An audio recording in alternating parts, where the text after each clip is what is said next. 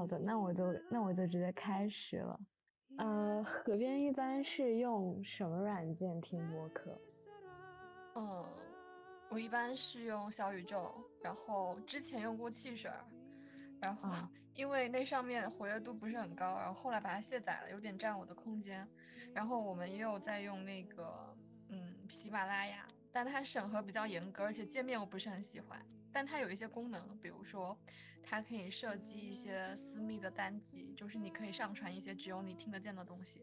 我会把一些上传到那个单集里面，然后自己听，就等于一个云存储和播放的平台。然后也会用网易云，偶尔，主要是因为网易云有一个定时结束的功能，这个功能小宇宙也有，但是网易云有个，就它可以根据你的声音，然后判断你睡着了没有，然后智能的帮你把这个电台关掉。就跟小宇宙不太一样，我有时候也会用这个，但事实证明这个功能不是很好用，因为我一直睡不着。有时候小宇宙它到时间了自己帮我掐了，然后我觉得有点无聊，可能就睡着了。但网易云它发现我没有睡，它就一直给我播，然后我就一直很清醒。然后还用过一段时间的 Spotify，然后。呃，但它后来就是登录变得很不稳定，经常要重复的验证。我之前是用它听法语播客、英语播客，然后因为重复验证太多次了，我觉得很浪费我的时间。然后我现在有一些对它感到烦躁。那那你现在就是不用嗯 Spotify 以后，你怎么听法语和英语播客？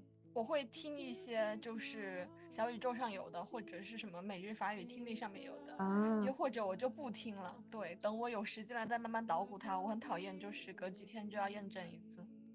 我我很好奇那个网易云的，它根据你的声音判断你有没有睡着，它是根据呼吸声吗？我觉得它应该是开了全麦吧，不知道，它就要求你要把手机放在你的枕头边。然后我之前在学校的时候，我就是会带着一个那个苹果耳机，然后早上起来的时候，它就已经掉在旁边了嘛，我就开着那个功能让它自己关掉。然后在家的话，我就直接外放了，我也不知道它怎么判断的。好神奇！我今晚试一下。我我昨天晚上，我昨天晚上用小宇宙就睡前听的时候，然后然后我就打开屏幕以后点。就是点暂停，然后点关机以后，我就睡意全无了。对，就是不能爬起来。我现在正在一边整理呃资料，然后一边进行访谈。我看优胜优育的那个播放时间，基本上就是在晚上十一点到一点嘛。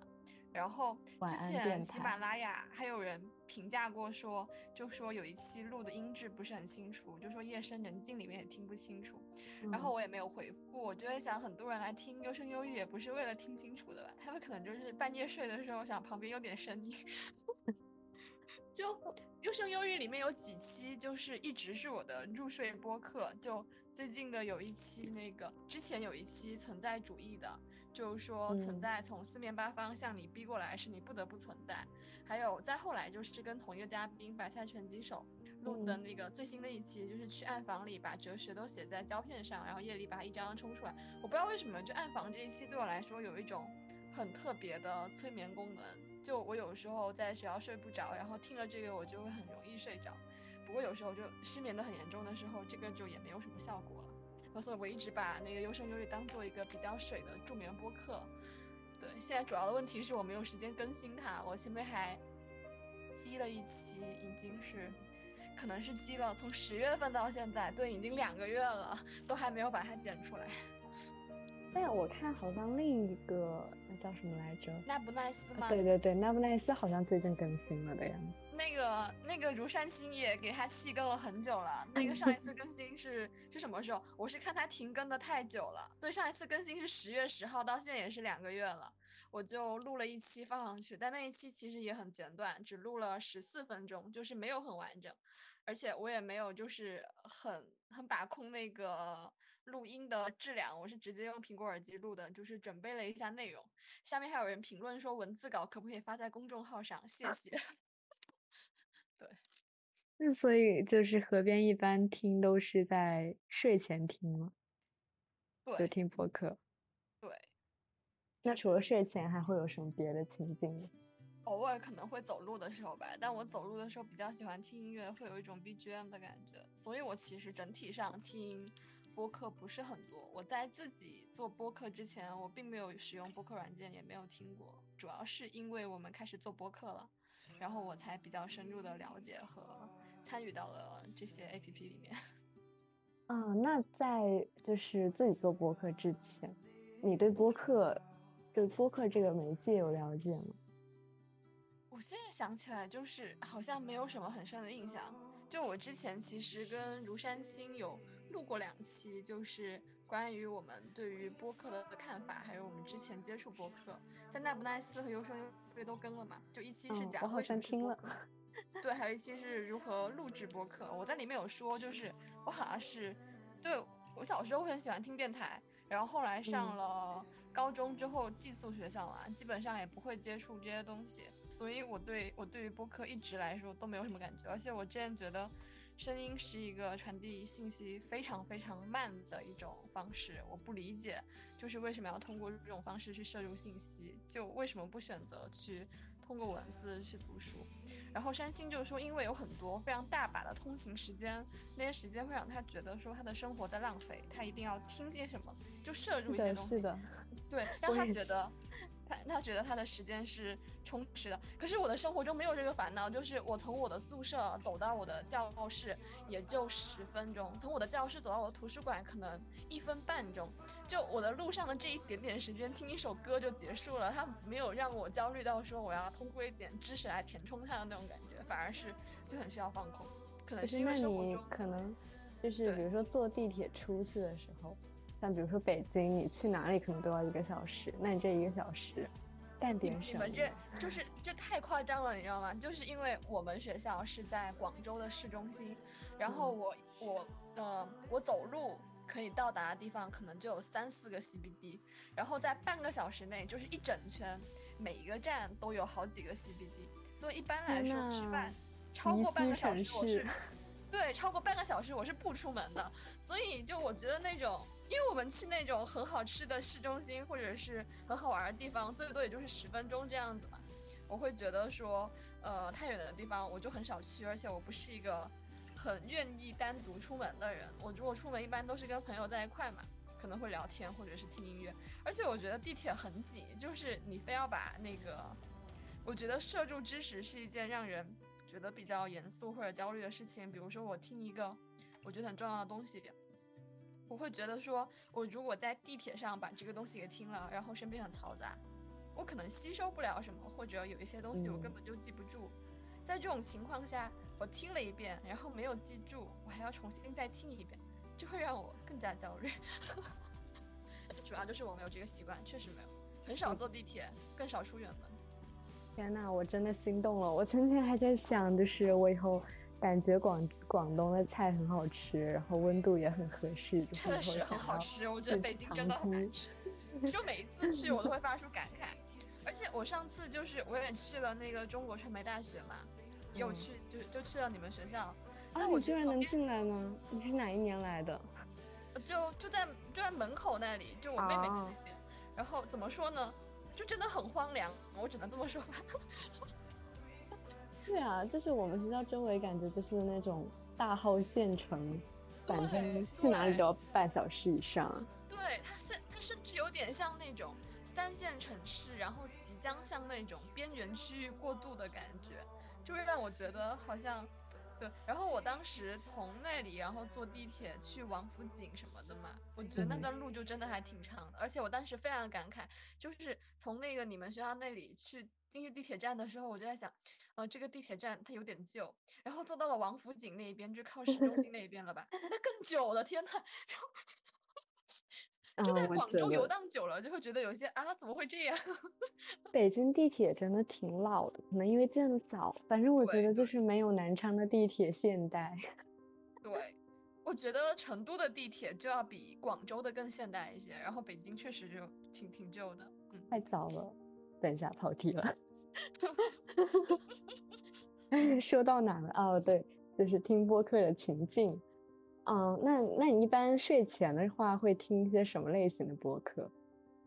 呃，我想一下，睡前的话，一般我的首选是听优声优育，我比较喜欢的有节奏感的单集。就像那一期去暗房里把哲学都写在胶片上，我喜欢它是因为它的 BGM 融合的非常好。就我们当时是在一个非常放松的、舒适的酒馆里面录的，然后它的 BGM 就是刚刚好，很舒适，而且不会盖住我们的声音。然后我们聊的，呃，我们聊的话题是我比较喜欢的，就是包括法国啊，学希腊语、学法语，还有存在与虚无、柏拉图这样子的。如果听到一些我聊的比较尴尬的内容，就是它会影响我的睡眠质量。对，然后还有一个就是，有的时候你可能就是因为我一般录制之前不会跟嘉宾就是做过多的准备，甚至有时候不会敲提纲，我们一般录制都不敲提纲的嘛，就是直接聊，所以就是会有那种聊的氛围上的差别。然后那一期是因为聊的非常的轻松，然后我觉得也比较有梗，就我会愿意会会听这一些。然后我有时候会试图去听，呃，翻转电台，还有维生素 E。但他们的知识含量都很高，我并不是很喜欢这种喋喋不休的向我传递知识的感觉，所以我一般我有时候睡前也不听这个，然后我之前还听一些酒类播客比较轻松，比如说杯弓蛇影和啤酒事务局，但我现在也都不听了，就怎么说呢，就是没有那种入睡的感觉，我可可能可能我整体上其实并没有很爱听播客，然后还有一些听自己的播客比较 比较容易入睡，对。然后我有时候还会听那个《老友记》，就是网易云有《老友记》全集的那种音频版本嘛，还有呃小呃《生活大爆炸》好像也有，就像这一些偶尔也会听一下，但他们对于我入睡并没有特别好的效果。就有些播客它会让你越听越清醒，对。而且你听自己的播客有一个感觉是你不会很认真的用心去听内容，因为你已经对这个节奏非常熟悉了，所以你只是。很模糊的在感知那一种氛围，然后那种节奏感，还有那种声音，所以你听的时候是很放松的。但你听别人讲话的时候并不会这样。我想起来，就是我们学校撤离的时候，然后他是要求我们两天内就走嘛，就是很突然，就之前都感觉好好的，然后突然就跟我们说，如果这两天不走，可能就走不了了。然后当时还说，就周边的情况已经非常危急了。就整个人就在那种很茫然和很慌乱的状态中，然后也不是很想收行李。那时候收行李就觉得很无聊，然后心很慌。我当时就是，呃，我当时是点了一个我朋友的播客，那个播客怎么说呢，就是非常非常的小众，好像只有几十个关注吧。然后我就听了他几集，就是我还没有听过单集，一边听那个一边收拾东西，然后我就会觉得说。虽然他聊的也很有内容，但是我听播客的主要目的并不是为了让他给我传授一些知识或者学会一些什么，就我只是想听一下我熟悉的人的声音，就会给我一种安全感。所以我一直觉得跟自己熟悉的朋友录制电台，或者是如果你跟你可以跟你喜欢的人录制电台，或者是在夜里絮絮低语把它录制下来，它都会是一个非常好的形式。所以你一般是听熟悉的声音比较多，对，没错。那你就是我很好奇，你听自己的播客的时候会感觉到尴尬之类的吗？反正我听我我完全不能听自己的声音，我觉得就是 比如说听自己录过的播客或者或者的访谈录音，然后我就会感觉某个地方我说的好尴尬，然后或者整体的语气，反正就是。听得很别扭，我我室友也会这样子，就我有时候会跟他录一些我们比较生活的一些东西，然后他听完就会觉得，呃，他比较尴尬，但是他还是愿意让我录，还有把我们的这些记录剪出来。我好像第一期的时候会，第一期跟江丽老师聊的南京大学，我当时听的时候就会觉得有点点羞耻，然后后来就没有那种感觉。但有一些播客我是永远不会去回听或者。回放就不是讨厌它，而是很多播客对我来说，它可能在录制的那个当下发生了，而且我全身心的参与了其中。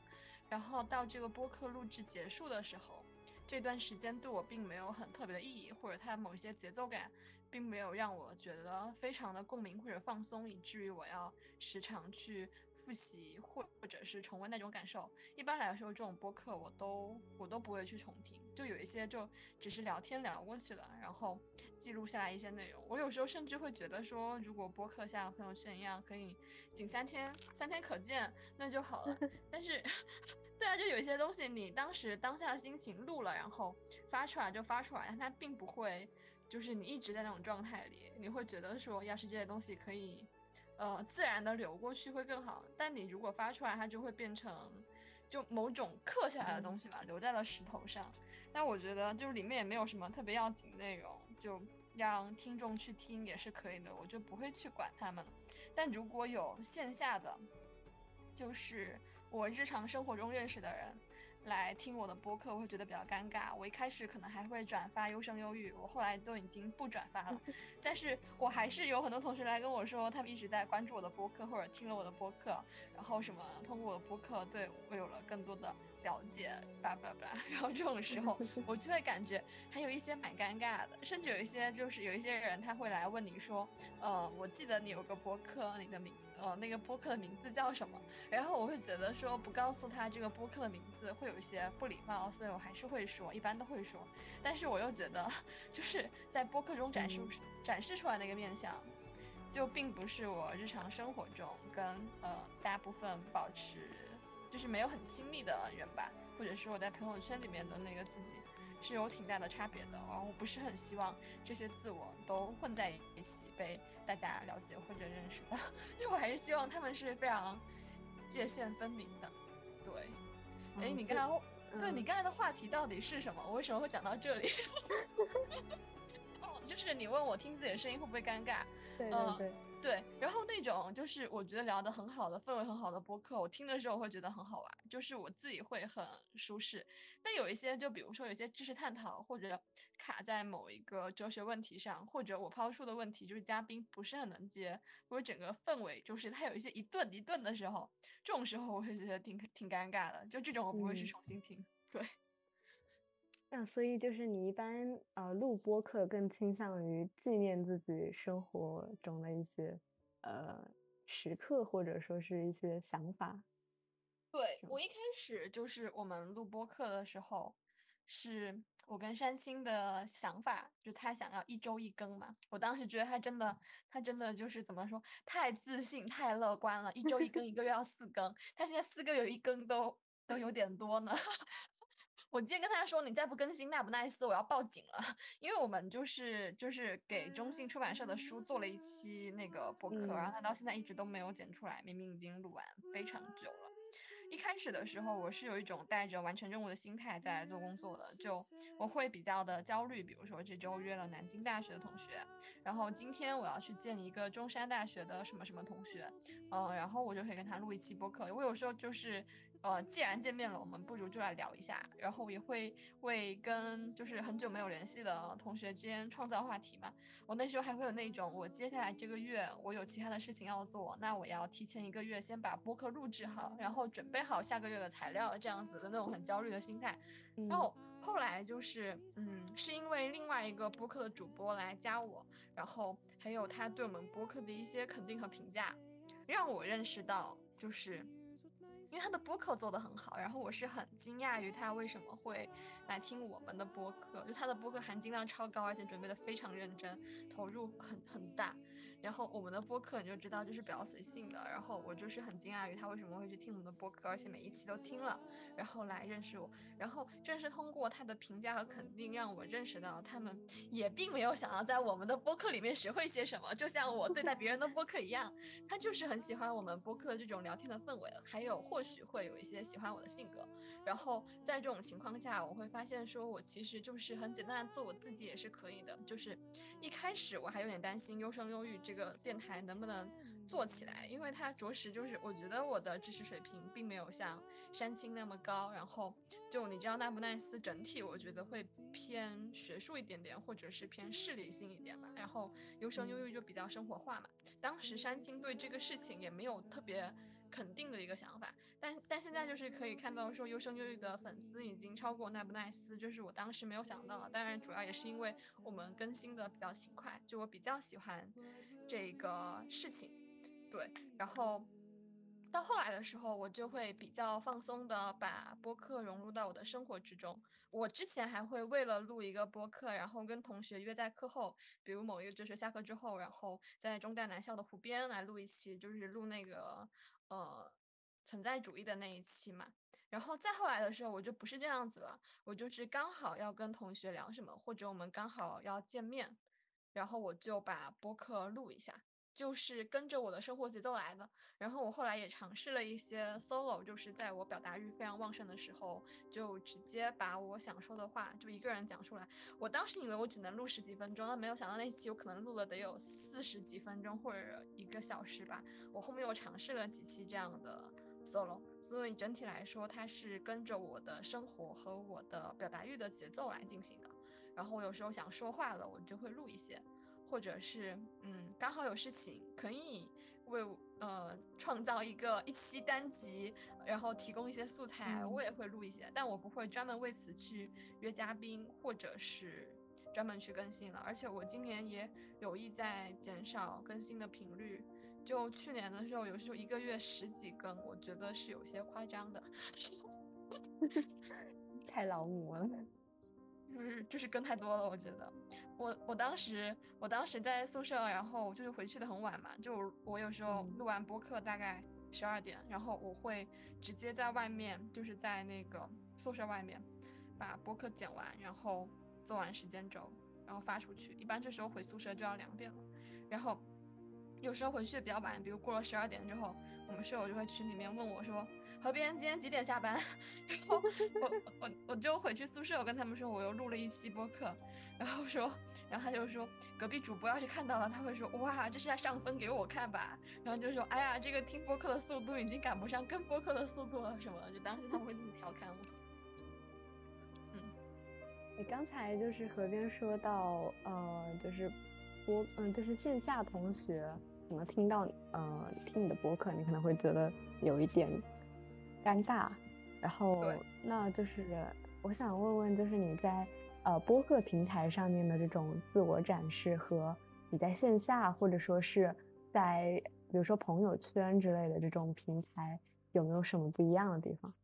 我这个好像之前也专门录了一期电台去说，我想一下，我不知道是不是在那一期对话爱人。应该是在对话爱人那一期吧，我记得应该是一个 solo。我觉得，我觉得讲话的时候，特别是能够被录成电台的时刻，或者我喜欢的录成电台的时刻，它是更接近于我的自我的，就是更接近于我认知的自我和我喜欢的自我的那一面。然后我会讲一些更贴近我自己的话，但是我并不会就是就是完全如此放松的把自己展现在朋友圈里，然后。呃，更遥远一些的就不，我当然和我的比较亲近的朋友们相处的时候也大概是这个样子的，但如果更遥远一些的，就可能只是见面打招呼，或者是，嗯，只是同一个微信群聊这种关系，他们认识到的我肯定就不是这个样子的，就我觉得可能是一个距离远近的问题，我会觉得优生优育在转型的过程中更加的贴近了我自我本身。但我并没有很希望所有人都认识到更贴近自我的我。我觉得它可以是属于，嗯，很小的一小部分人的，就它不需要大家都知道，也不需要大家都很了解我。我甚至就之前我跟另外一个嗯大 V 播客的主播，他来我们这里做嘉宾，然后他来我们聊天，他就说，嗯，祝我们的播客都大红大紫。然后我就跟他说，我觉得优生优育差不多这样就可以了。然后我觉得不需要，或者是优生优育它也不应该会有那么多，因为我知道它含金量并没有很高嘛，就差不多这样就行了。它不需要有那么多人来听我讲话，也不应该有那么多人来听我讲话。然后他说，那好吧，那就祝我自己的播客大红大紫。我好像记得那一期，是不是？那期。那些那个 不能异地恋，一定会对对对，我记得我记得。对，所以就是播客对于何冰来说更偏向于呃更贴近于和自己对话这种。对，或者是和很亲近的人对话，我不会找那种我觉得很尴尬或者我根本就不喜欢的人来录播客的。这话讲出来好像有一些怪，就是听起来好像没什么问题，但又好像得罪了什么人。得罪了没有来录播客的人。然后像像山青那种，就是他录播客对他来说是一种很强烈的内耗，因为就是如他所述，他有一些社恐，然后每一次就约嘉宾还有开口讲话之前，对他来说他都要做很强烈的精神斗争。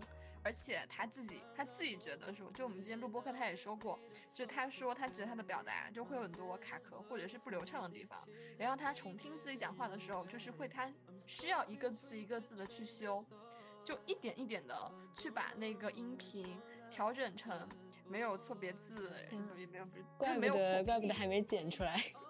对，就是那种没有口癖，然后也没有那种讲的不太完善的话的那种感觉，所以他剪辑的那个整个流程会非常的久嘛。然后他就说，像我讲话会比较流畅，就是会减少一些剪辑的时间。但如果是他跟其他嘉宾录的话，他就要花很长的时间慢慢重听。但我觉得重听对他来说也是一个巨大的挑战。但总而言之，我觉得剪辑播客真的是一个非常耗时的工作。就你可能录一个小时，你得剪两个小时吧，你很仔细的去剪。我甚至有听说有些主播他们一期播客要剪一两个星期，我就觉得哇天哪，那实在太久了。嗯，也有可能是因为拖了太久。但是我我之前尝试的时候，我我我我我就是我的 partner，然后他去负责剪辑，然后每次我们嗯大概都会隔一个月以后才会发。我猜，我猜山青应该是 I 人。那个，他是我，他做过那个测试，然后还让我陪他做。反正他的那个人格就是适合做那种基建，你知道吗？对，就是说出来很适合基建，我觉得也非常符合他，确实是的。嗯。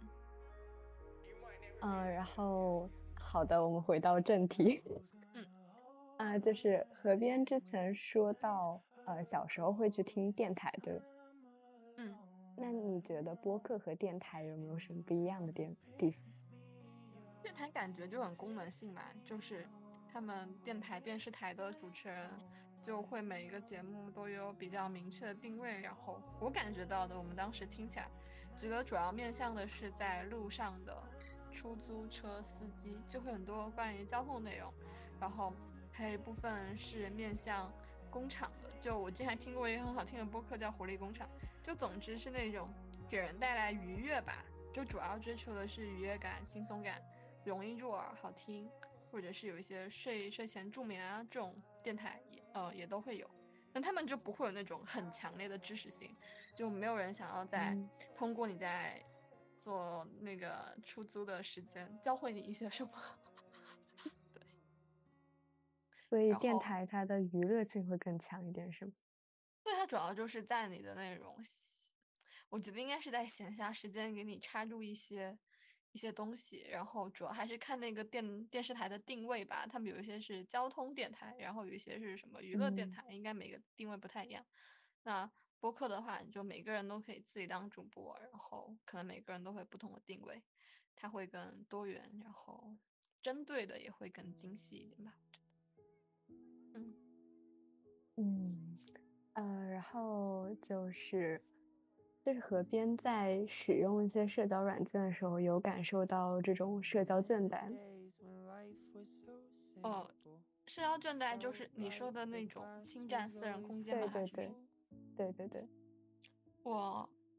我之前很喜欢用豆瓣、博客还有微博，然后包括我之前会在豆瓣上面写一些日记。但我在初中还有高中的时候就有换过了不同的豆瓣账号，都被我们班的男生搜出来过，就是他们有各种各样的方法，然后找到你的各种账号，就真的很神奇。然后包括那个我的百度贴吧也曾经被人找到，就是也是我们班的男生，然后就跟我说你应该是叉叉吧，然后。然后我就我想，哎呀，我这名字有什么有什么问题吗？怎么会被人看出来？然后我又逛了一圈那个人主页，完全看不出来那个人是谁。我就问他说：“那你是谁？”然后包括我当时，我当时初中的时候，就初三那个时候，我还会在微博进行一些学习的打卡，然后也会把一些目标写在上面，然后很快就会被我们班的 男生发现。我当时感觉就是非常的尴尬。然后呃，我我其实很害怕。微博，就我觉得它是一个侵占私人空间非常严重的地方。我的好朋友，就他之前上过我们的电台，他是不喜欢发朋友圈，他朋友圈发的东西非常的少，而且也是我觉得是经过精挑细选的，展现出自己生活比较美好的那一面。然后他那种发疯啊啊啊啊那种那种。还有其他的各种，就比如说我考试考得很好，这种时候你要发一个凡尔赛的东西，对吧？他不会发朋友圈，他会发在他发微博，对，会说，嗯，这老师是不是太喜欢我了？大概是大概是这样一种面相，嗯，这老师是不是暗恋我？就是这种这种就是呃很轻松的表达吧。然后他会觉得，呃，发微博会更自在。我说你朋友圈的话，就是。朋友圈的话，它就是有一个基本的限制，你没有加我好友，你就看不到。但事实上，现在朋友圈的人也实在太多了。就我每次想到朋友圈有上千个好友，我就觉得哇，真的。但我我又非常的不喜欢分组，我会觉得说，就专门去分组很麻烦，我也不喜欢去把那些东西都整理出来。但我会觉得这个人数很多。但其实发朋友圈也没有那么安全，就有一些虽然跟你不是很认识，但是辗转的听说过你的名字的人，然后他们就是会。呃，他们。就是会辗转的通过其他人，在其他人在你朋友圈里面去了解你的一些动态，但比起来，我觉得已经比微博好很多了。就我高中的时候用微博，我我那时候，嗯，我记得我的粉丝应该只有大概三四百那样吧，就是我互相关注的好友也不是很多，但我大概发一条朋友，呃。微博浏览量可能会有三四千，就是会多一个零。我每次都觉得这件事情非常的恐怖，就到底是谁在看我的微博？然后包括有一些其他学校的同学会辗转的跟我说，他们同学看过我的照片，或者是知道我这个人，然后包括知道我历史考了全市第一什么什么这样，他们都会知道。然后我想，就是像这些成绩，还有我的照片，它明明都是一些很私人的东西。我甚至那个照片我都不记得我没有发过微博，但我很不喜欢这种就是被遥远的我所不知的人 了解到我的生活的感觉，所以我非常的不喜欢在微博上分享我的生活。如果它是一个公开化的账号，嗯，我会觉得很多。就有世间这个词，对吧？会有很多我不知道对方是谁的人去看我的生活，就是我所不喜欢的。然后我有段时间我开了一个小号，然后发一些就关于学习的东西。后来那个小号也被发现了，就觉得很不安全。然后我现在是，我现在再开了一个账号，然后那个账号就是关注了一些就是我每天想刷的微博的动态，还有嗯博主。但是你知道，微博如果没有绑定手机的话，就它是不可以转发，也不可以评论的。它它它减少了很多麻烦。就我每当我有呃说一两句话，对他就会跟我说你还没有绑定，然后我就会非常就是安然的继续刷下去。就之前我们就是针织棒嘛，不是有个微博嘛，叫做奇妙小侦探，嗯。对，然后后来那个不知道是因为什么，那个微博就被封了，啊，登不上去，而且那个时候。就是同一个时间段，就我们公众号另外一位责编嘛，他的微博就也被封了，就炸号了。然后我就在想，有没有可能是因为两个账号都登录在他的手机上，然后他大号炸了之后，我们的小号也，我们的公司号就也登不了。然后后来就在想说，要不要运营一下私人的微博号？我当时还就是试探性的在我们的粉丝群里面就是发了一下。然后后来我想想。我还是不愿意去运营那个账号，就我实在是觉得，呃，我觉得特别是之前的一些同个学校的一些认识的人，甚至是没有认识的人，我实在是不愿意再把我的生活和我现在的呃生活，还有我们的听众或者粉丝什么的，就把他们都搅和在一起。我依然希望他们是各自分离的。那你就是去选择一些其他的软件的时候，比如说，呃，播客软件或者音乐软件那种，呃，你会去关注它的社交边界吗？就它的那种用户之间互动的程度？嗯，我有时候它的那个程度太深了，我很讨厌。你知道有一些像那种自习室的那种播客，不对，不是播客，就是软件 APP，我都不知道它为什么要设置那么多的社交功能。包括那个纸箱就 tape 嘛，我觉得它的社交功能也实在是太多了，我觉得没有必要搞得这么复杂。但我现在还是会用豆瓣，然后我会把豆瓣设置成，呃，关注多久以上可见，就是把我之前大部分信息隐藏起来。然后还有一个就是我不会很主动的向别人提供我的豆瓣账号，包括像山青他们，他们会在粉丝群或者是，呃，电台，还有我们的公众号上面，就是把他们的 ID 什么的亮出来。我是一直不想做这个事情的，对我我不希望就是太多的生活互相交织在一起，就还是希望能够保留一些自己的空间。所以我现在即使用一些。非常小众的 APP 去记录生活的话，我也是会选择那种没有什么朋友关注或者是互动的软件。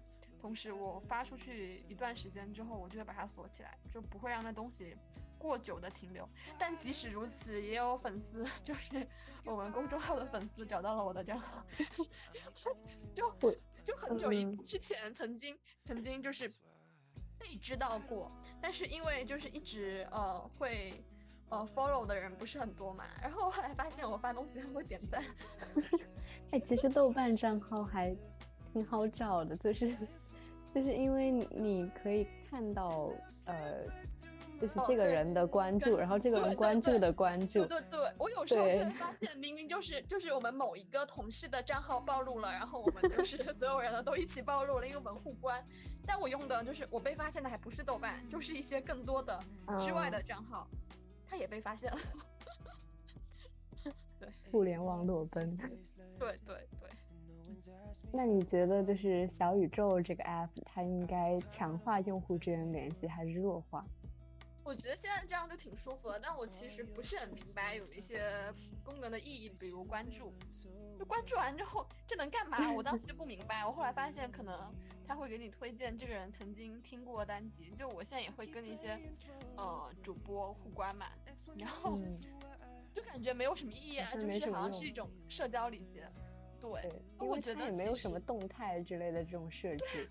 对啊，那干嘛要关注呢？就是他也不会给你提示说这个人刚刚呃 like 了什么播客。或者是他刚刚听过什么播客，对吧？所以那些完全不会弹出来。你如果你很 care 这个人，你会，你还得一次次的去看一下他最近 like 了什么播客，还有他听了什么播客。但我觉得小宇宙其实是可以增加一下私信功能的。就之前的那位主播，他找我找了半年，他从之前的十月还是十一月给我的就是。给我的网易云音乐发私信，就好像十月发一次，十月发了一次，十二月发了一次吧。但你知道我完全不看这些软件的那个私聊，就那个消息弹出我都没有理的。我一般会就是我觉得会是广告嘛。结果他又辗转到了嗯第二年的时候，就已经过了半年之后，然后 加了我们的听友群，然后又在听友群里面判断出了我的微信账号。然后才加了我的微信账号，呃，并且找到我。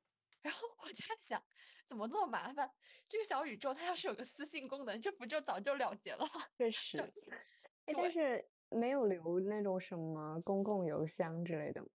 其实当时好像应该是留，他可能没有发现。我不知道怎么，呃，之前有一个中山大学哲学系的新生，就是给 如山青的邮箱发了邮件，然后他要找我。我就想他到底怎么找到的，后来发现应该是我们播客的托管平台的注册邮箱，那个是山青的。然后那个同学他以为是我的邮箱，就发到了山青那里去。就可能很有心思的人会想到一些办法，但其实我在想，那位主播就是当时如果直接在我们的播客单集在小宇宙留言，我会更快看到的。就他可能很注重注重自己的这个私密性，还有。呃，就有这种社交的想保持这种安全感吧，所以他会选择用私信这种方式。那事实上就很少看，但他如果当时发评论的话，就电台的每一条评论我都是会看的。对，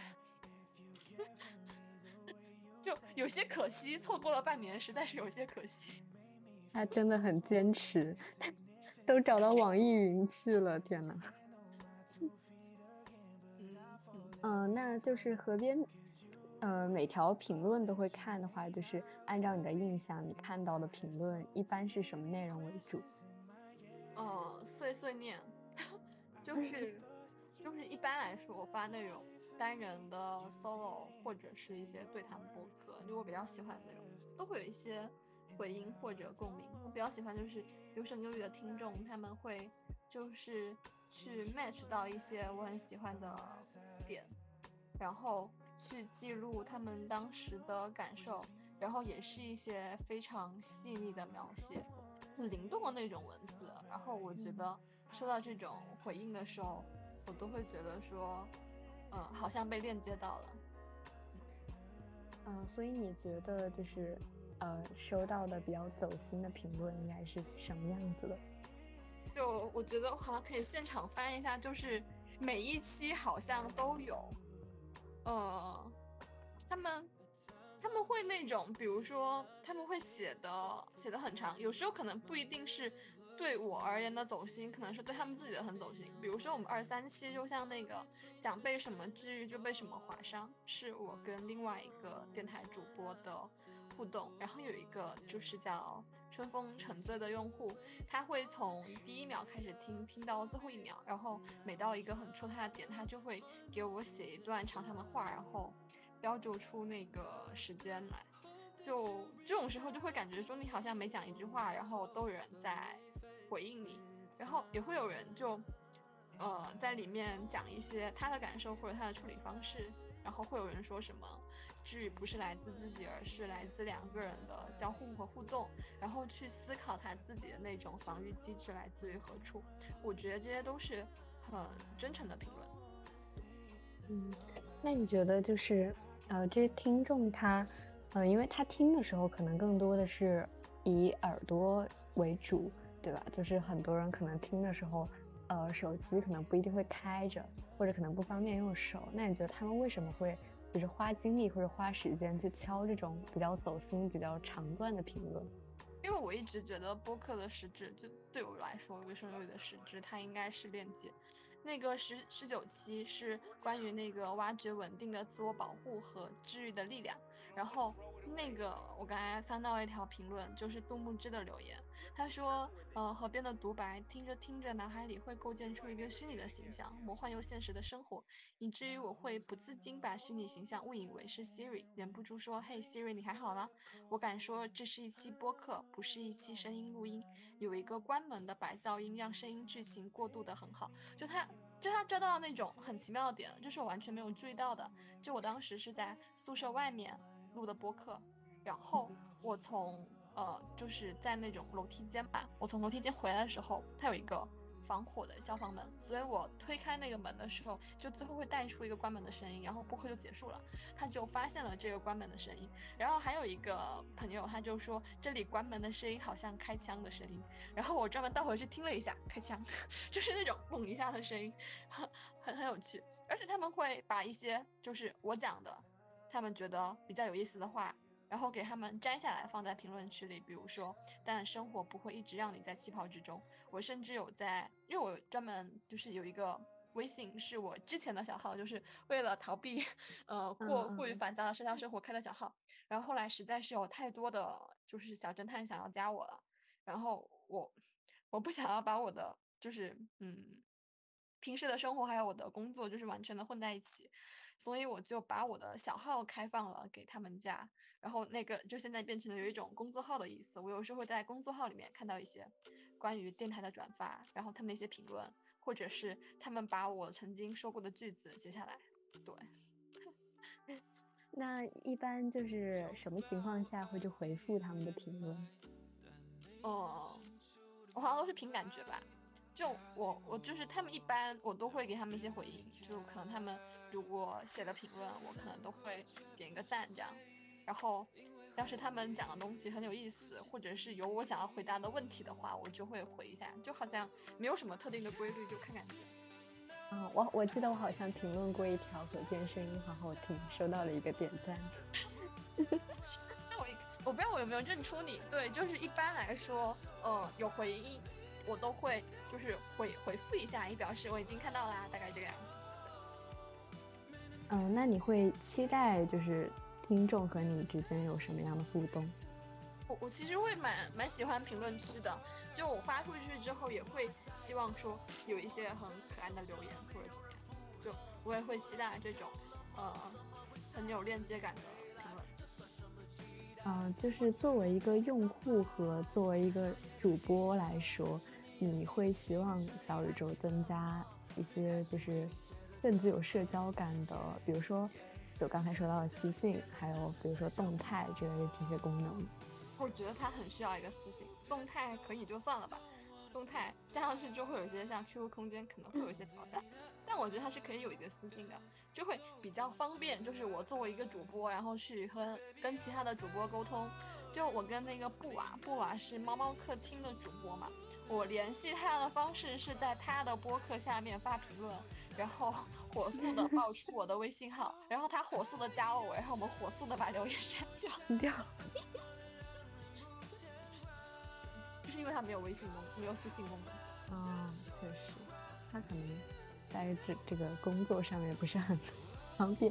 但是我之前就是采访一个同学，然后他就会是就是也是问到这个问题，然后就说到，嗯，就是就是咱们大家听听播客就行了。但是你呃就是有什么问题评论区见。但是你如果还要来。嗯，私信我，我就会感觉有点压力。这种确实就是，呃，可能作为主播会有这种想法，而且山青也是非常害怕这种压力的人，就是他，他就很害怕播客收到评论，然后他需要去回复评论，就评论对他来说已经是一个挺大的压力了。如果有私信，他的压力会更大。但我的我的感觉就是，我的感觉就是，我对于这个私信功能的需求，主要是来自于主播和主播之间的吧。对，嗯。啊那河边一般在就是小宇宙上关注到其他的用户，呃，一般就是会在什么情况下会关注到这样一个用户？一般来说，可能是他的播客很有意思，很折，就是有那种淡紫色的感觉，然后就有一种哲学感，大概像场景像那种气质，你知道吧？就有时候就是听到那种感觉的播客，或者是。呃，注意到像这样的人，我就会去关注一下他，然后看一下他，呃，他他听了什么播客，他关注了什么播客，这样。嗯，哦，对啊，其实我听过播客，我我高中听的播客是场景像做的播客，年更播客，一年一集。哦，对，那那那应该也是我第一次听播客，看不见的校园。他后来其实还做了一个，然后一个念书播客吧。但他后来他自己把那个也没做了吧？对他现在已经没做了。是不是第四第四季？呃，就是那个 Invisible School 的第四期。对，那个那个是谈话播客嘛，一年一更的。他后来还做了一个别的，但我还没有听到，他就把它全都下架了，真的很令人生气。嗯啊，好的，我来继续看一下采访提纲。呃这两个问题我们都回答过了，好像。我看看，哦，好像我一般是，就是根据，因为河边表达欲真的很旺盛，然后我就顺着你的话，就是跳着问了。嗯。发表和回复评论，就这个问题好像还没有回答。就我也会，就如果我听到比较感兴趣或者有共鸣的，我一般会选择，就我也会把他们讲的我觉得比较触动的话。按照那个时间点，然后给他打打下来发在评论区，但其实很少。就我其实听播客完整的听播客也不太多。我现在看一下我的那个听播客的时间，我听播客的时间是三百三十五个小时。我记得当时就是我跟我一个朋友，就我们一起用小宇宙的时候，我们两个人都是两百多小时吧。他现在已经听了七百多小时了，然后我才三百多小时。而且这个三百三十五小时里面，优生日就占了一百零二小时，就自己的播客已经占掉了三分之一。然后接下来阿米小酒馆就是二十四小时，维生素 E 十七个小时，夜边笔记十五个小时，剩下的每一个播客都已经在十小时以下了，还有很多只听了一两分钟。就当时那个主播来加我的时候嘛，然后我们第一次就他给我打电话，他就说他听见我的声音很熟悉。然后他觉得，呃，我好像会自己一直讲下去。然后后来他才意识到他应该和我讲话。然后他就说，他来加我之前，就是也看了我的关注列表和我听过的播客，然后发现我是有听过他们的播客的，所以我应该对他的声音也挺熟悉的。但是就是 我其实那个播客，我后来去看了一下，好像放开了放了三十秒还是五十秒，就是我说我是一个很没有耐心的人。那后来他的那个播客我全都听了，就主要是因为我们熟了之后，然后他的声音成为一个让我很熟悉的声音，然后我才因此去听了他的播客。在，我觉得我对于声音的接受度就会很很被这种关系所影响。就我不是很能直接接受陌生人的声音，然后我听播客，我也很在意声线好不好听。你的你的声线就很好听，就我之前听到一个，对我之前听到一个法语的播客，它是。讲哲学和诗的，然后我那天就跟我同学说，真的太好听了。我想让所有会法语的，然后懂哲学的人，全都是给我做这种播客，就还是很好听。然后有时候有一些播客单集吧，我之前也说过，就它内容看起来很棒，然后标题很不错，但我打开那个播客的时候，那个主播的声音就声线让我很难受，我就绝对听不下去。就我试图坚持，但是我每每放弃。还有一些就是。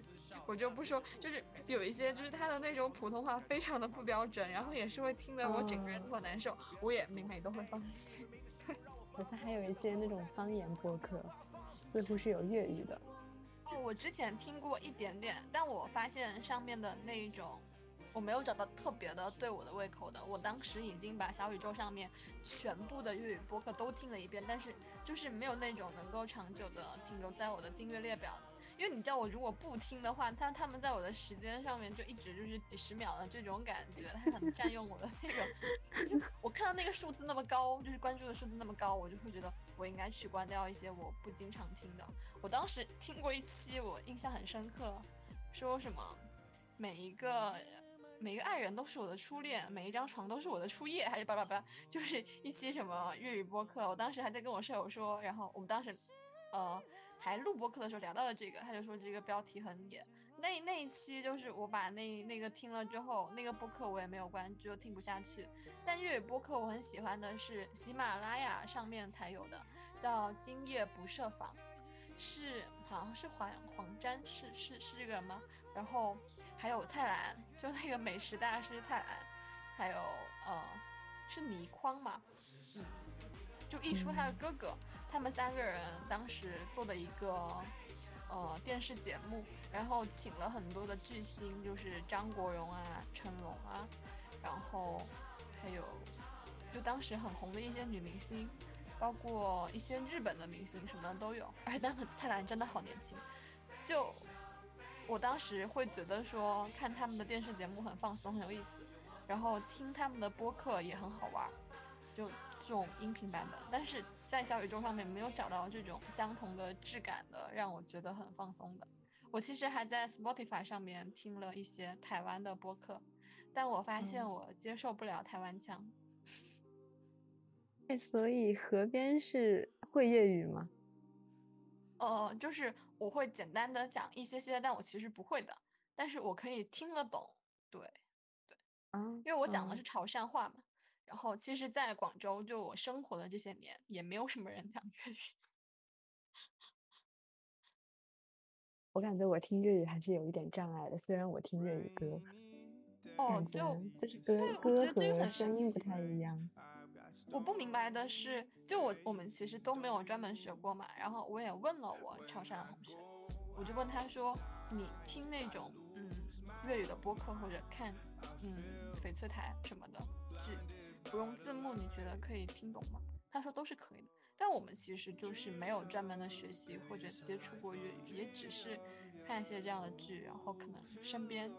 偶尔会听到有人讲两句，我不明白为什么，就是 就好像天然的就会了一些，对，就大概就是，嗯，如果要专门去学，应该会学得很快这种感觉，但是没有什么实用上的需求，所以就没有去学。嗯，所以就是河边听粤语播客，其实也是因为它可能比较放松，是吧？我当时其实有一点点有想要学粤语的意思，但是没有很认真。就这个需求它不是特别的迫切，加之我并不是一个很喜欢听就这种声音输入的这种，对我会比较喜欢听歌嘛，所以就也没有一直坚持下去。那就是当你对某期节目比较有共鸣的时候，你会呃，比如说你会收藏啊、点赞啊，或者说是转发到什么公众平台，或者转发给某个好友之类的吗？会收藏，会点赞，会发给我觉得会感兴趣的朋友，然后嗯，也会转发到我们的侦探群，还有会转发到工作号的朋友圈，有时候。嗯，那你有进入过一些这种呃，不对啊，你有听过就是除了自己熟悉的人以外做的播客吗？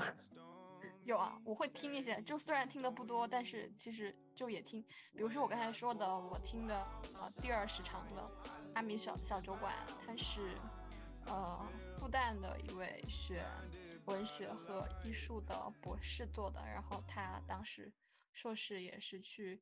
法国学习过，对我就有听他的播客，然后我也有在他的听友群里面，我也经常催更他，而且我当时就是在我们公众号，嗯，介绍播客的那个推送里面我还写了，然后我当时转发给他看，然后他说这个作者讲话太太伤人了，因为我当时写的时候他已经很久很久没有更新了。对，嗯，那你有进入到过就是一些这种节目引流到的外部平台，比如说公众号、微博或者他们的听友群之类的？呃，有啊，就我比较感兴趣的，我都会进他们的听友群，杯弓蛇影、阿米小酒馆，就包括当时认识一些主播，然后我也加入了他的听友群，但后来。那个播客不怎么听了，然后我觉得那个群也不是很有意思，我也退群了。对，然后像去认识一些就是主播的时候，有时候就他们会挂那个嗯微信号，然后微信号没有回，我会去微博找他们。对，后来都联系到，就公众号、微博就是除了特殊的有必要之外。就好像也不会专门去找我之前那位来加我的主播，就他不是找了我大概三次嘛，没有找到。后来来加我的原因是他有一天打开他的公众号，然后在新关列表，因为能关注公众号的人很少，然后新增的关注也很少。他点进去，然后就发现有个名字叫何晨，然后他就在想，这会不会就是我？就是他在想有没有这么巧。然后他就去找了我的小宇宙，我的小宇宙上面其实已经挂了我的工作微信了，我都不明白他为什么不直接加我的工作微信，而且他至今也没有加我的工作微信。他就说他当时对比了一下那个微信，两个微信号，然后发现头像不一样。他搜了我的工作号，但是他没有加我，然后他又想了，他又想了想，然后就去找了我们的。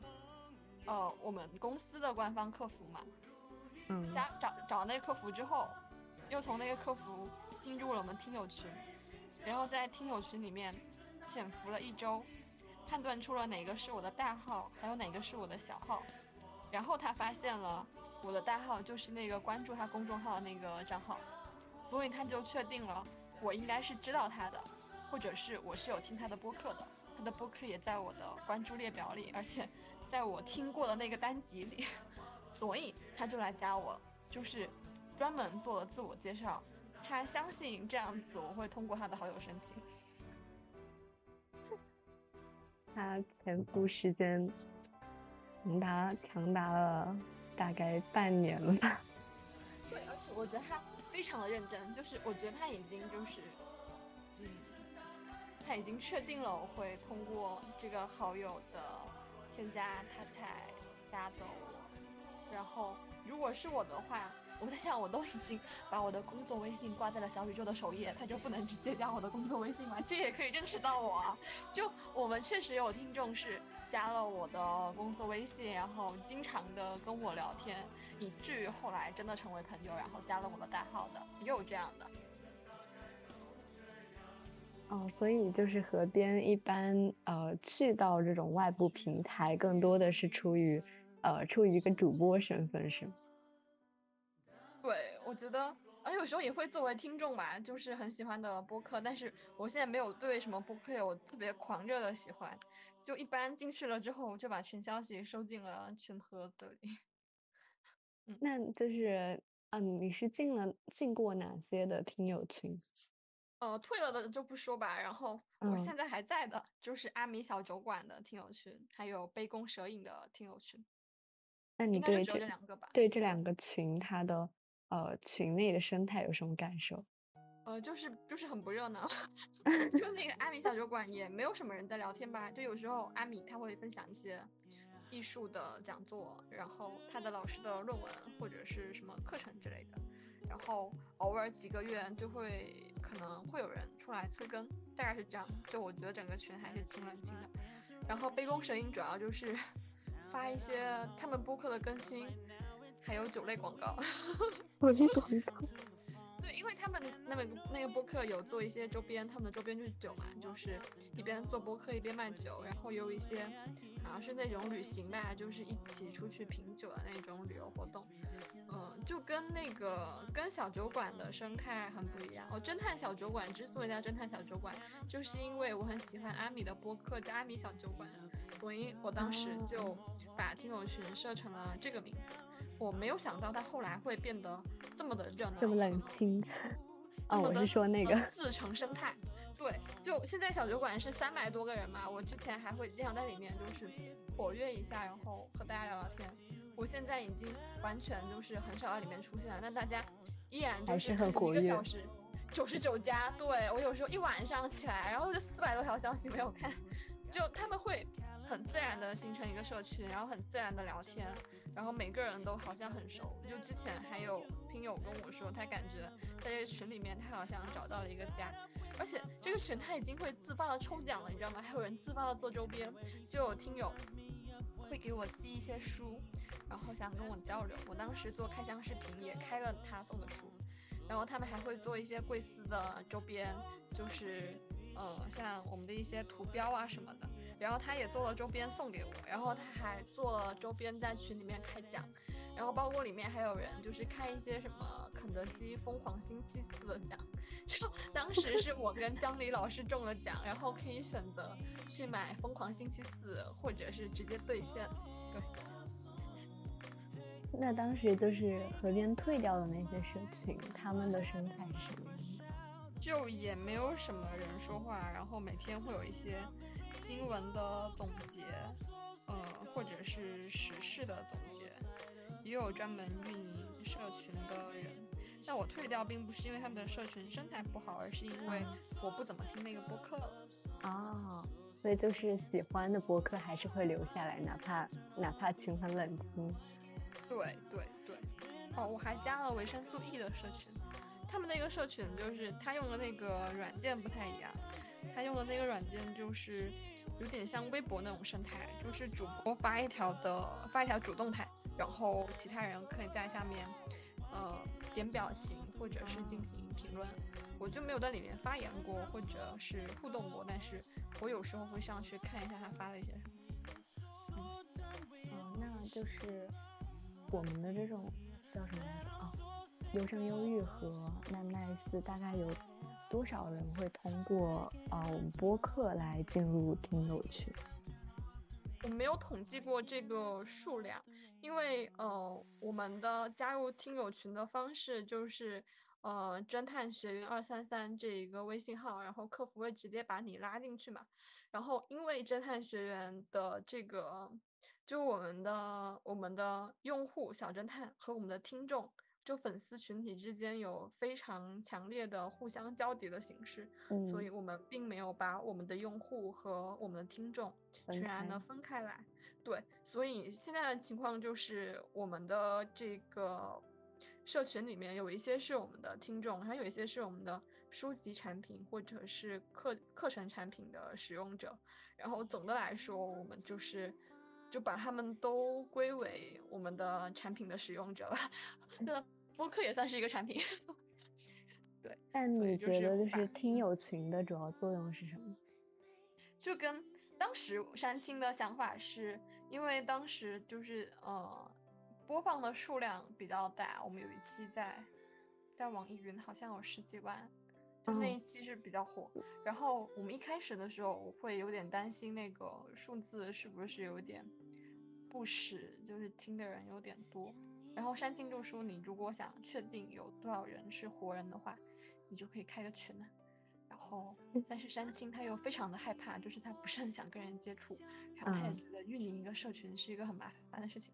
然后我我就直接开了个群，然后就把它发到了那个呃电台的 show note，还有我们的各个，因为我们之前有 QQ 群，还有飞书群嘛。但我觉得这两个软件现在的应用都没有比微信更便捷，我也不会一直去查看上面的新消息的。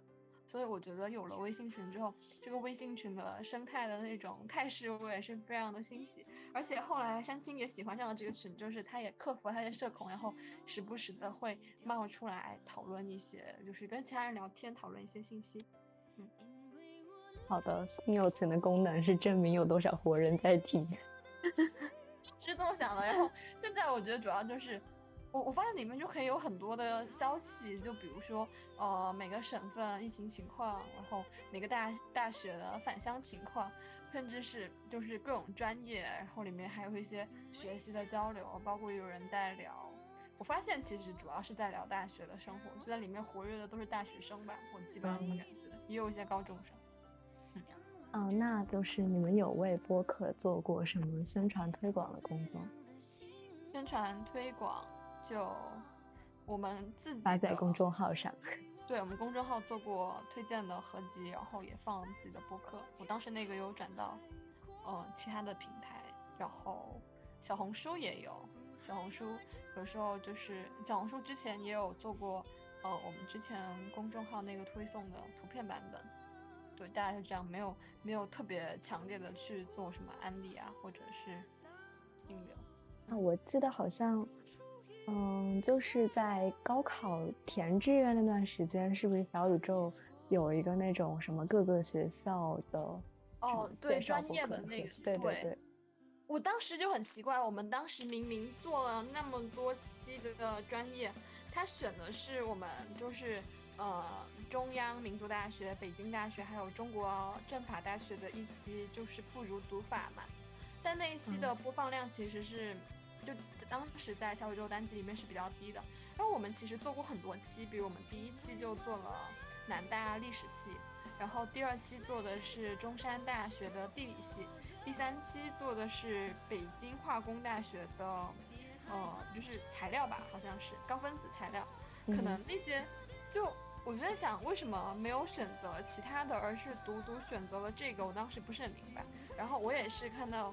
他上了那个，我好像是用微博发现的，就他们小宇宙艾特了我们的微博，我才知道被他选中了。就我其实之前不知道被他选到，而且我们还做过中山大学的历史系，然后山东大学的中文系，北京语文语言大学，呃，法语、英语、中，就是它是那个中英汉三语的一个语言语言专业吧，还有什么法国的蒙彼利埃大学。对他们什么都没有选，也没有选兰州大学，也没有上，也没有选那个，呃，华东师范，没有选武汉大学，就是偏偏选中了那个不如读法。我也觉，我在想，他做这个，他做这个，呃，播单，我们明明有十几期单集可以入选，为什么不都选进去呢？啊，这个就是官方他自己选的，然后自己抓起的一个是吧？对，我觉得可能是抓起了题目，什么元素之类的。对，有可能。因为我们当时我们高考之后不是还做了一个关于填报志愿的吗？嗯，有三期嘛，志愿茶话会。然后当时山青就把它转成了音频，也是发在了优生优育上。就这三期也没有被选上。哦，这三期的时候不知道小宇宙播单是已经出了没有？可能已经出，可能已经出了。我看出挺早的。嗯嗯，对。呃，然后就是从主播的角度来看，你觉得，呃。播客呃，就小宇宙的这些，比如说时间戳的功能啊，还有呃，还有什么功能？我想想，好像没什么功能了。那就时间戳的功能吧。你觉得这个功能有什么用呢？就它可以帮你把一些呃你觉得有趣的点给它提出来，然后让观众更容易看见。然后你也可以 mark 一些你愿意重听或者对你有启发的部分。好的，那就最后一个问题，嗯，有边简单的评价一下小宇宙这个 app 吧，就是从你，呃，你作为听众和作为主播两个角度的使用体验。我觉得很干净和很舒服，就是它应该是我用过最舒服的软件。就同样的纹理感，汽水儿也有，但汽水儿可能会更花哨一点，同样都很好看。但主要是因为汽水儿整个，就我觉得应该是用户量的问题，就他们互动不是非常的活跃，然后我们的播客没有很多人经常在听，或者是。互动的话，我会失去那种一直运营它的，呃，那种乐趣。